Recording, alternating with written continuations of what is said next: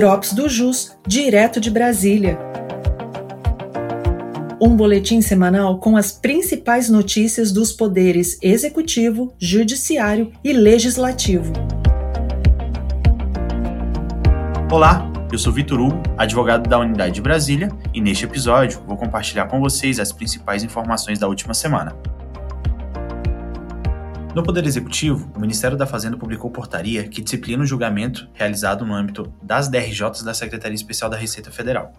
Essa portaria entrará em vigor no dia 3 de abril e regulamentará as contestações feitas pelos contribuintes em disputas cujo lançamento fiscal ou controvérsia não supere mil salários mínimos. Entre as novidades estão a previsão de julgamentos de lotes repetitivos, a adoção do julgamento virtual como regra e a possibilidade de sustentação oral gravada. No Poder Judiciário, o plenário virtual do STF iniciou o julgamento da ADI 7195. Nela, se discute a constitucionalidade de lei complementar que excluiu a incidência do ICMS, o valor relativo aos serviços de transmissão e distribuição, bem como aquele correspondente aos encargos setoriais vinculados às operações com energia elétrica. O julgamento iniciado nesta sexta-feira compreende o referendo da liminar concedida pelo ministro Luiz Fux. Ele concedeu liminar justamente para suspender os efeitos de um artigo da lei complementar até o julgamento do mérito da ação.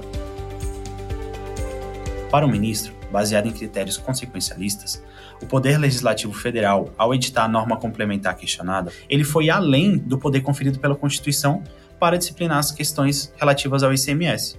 Dessa forma, entendeu que não se afigura legítima a definição dos parâmetros para a incidência do ICMS em norma editada pelo Legislativo Federal, ainda que veiculada por meio de lei complementar.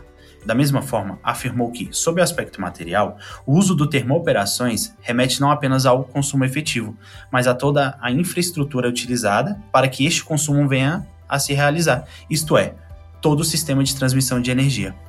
Os demais ministros ainda não se manifestaram.